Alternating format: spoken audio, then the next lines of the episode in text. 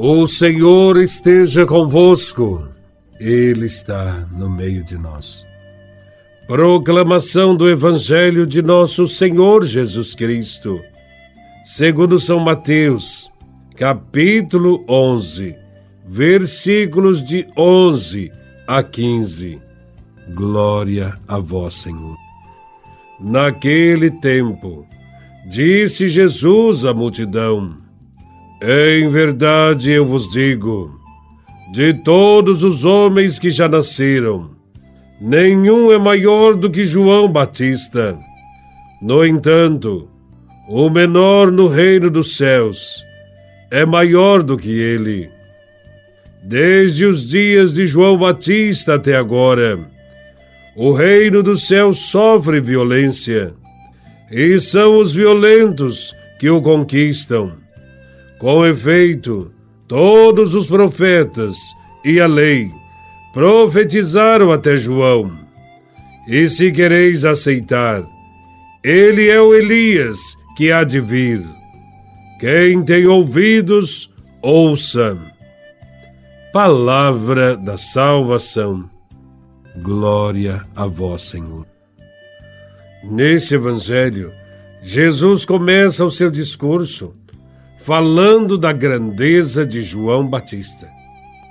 João Batista foi o último profeta que antecedeu a vinda do Messias.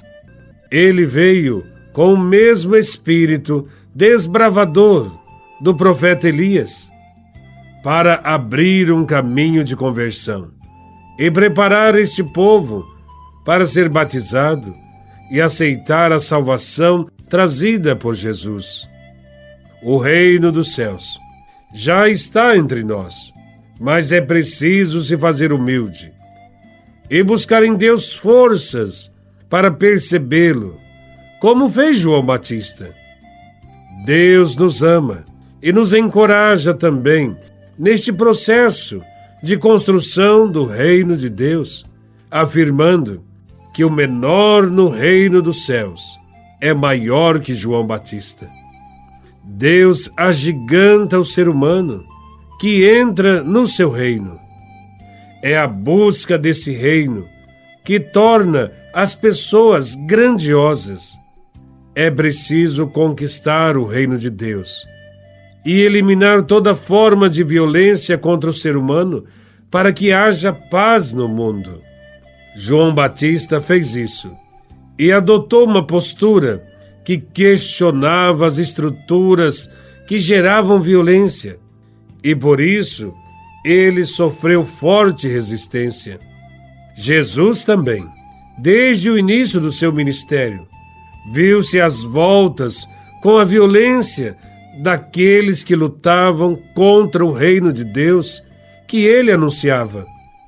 Estas forças se articulavam para combater a boa nova do Evangelho e neutralizá-la, de modo a impedir que muitas pessoas entrassem no reino de Deus. A morte de João Batista serve para entender que seu discurso foi violento contra aqueles que não queriam ouvir a Deus, pois Deus exige a conversão de todos. Nesse evangelho, a expressão são os violentos que conquistam o reino quer dizer apenas que o reino dos céus é arrebatado e conquistado não pelos tíbios, pelos mornos, pelos fracos, por quem é cristão só de nome. Jesus está ensinando que o reino dos céus pertence, na verdade, às pessoas determinadas, aos impetuosos, que usam suas energias para tornar o reino de Deus presente na história, apesar das resistências daqueles que dominam e escravizam o povo. Esta força e esperança, presente nos convertidos, anima os corações a entregar-se a Cristo, não para viver uma fé passiva, mas uma fé viva que impulsiona a agir e a amar hoje e trabalhar pelo reino de Deus também hoje. O testemunho dos que amam causam violência aos que não amam, aos que produzem ódio e morte. Desta forma, o reino vai acontecendo e, por amor, seus seguidores vivem a sua vocação de construtores do reino. Em outras palavras, o reino é conquistado por aqueles que se opõem ao modo de viver e pensar do mundo injusto e pagão. Portanto, se seguirmos a cartilha do Evangelho, teremos um comportamento que causa violência, desconforto, confronto aos que não desejam mudanças numa sociedade injusta e desumana. Jesus disse: Quem tiver ouvidos, ouça.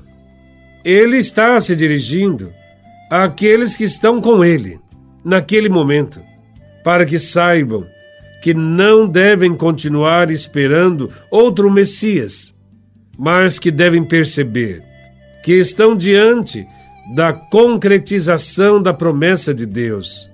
Jesus está dizendo que não precisam ter medo. Que Deus nos ajude a entender e viver o Evangelho. Que sejamos como o profeta Elias, como João Batista, e tenhamos sempre coragem de viver e anunciar um mundo mais justo, mais fraterno, mais humano, onde haja sempre amor aos irmãos. Que sejamos sempre testemunhas corajosas do reino de Deus. Louvado seja nosso Senhor Jesus Cristo, para sempre seja louvado.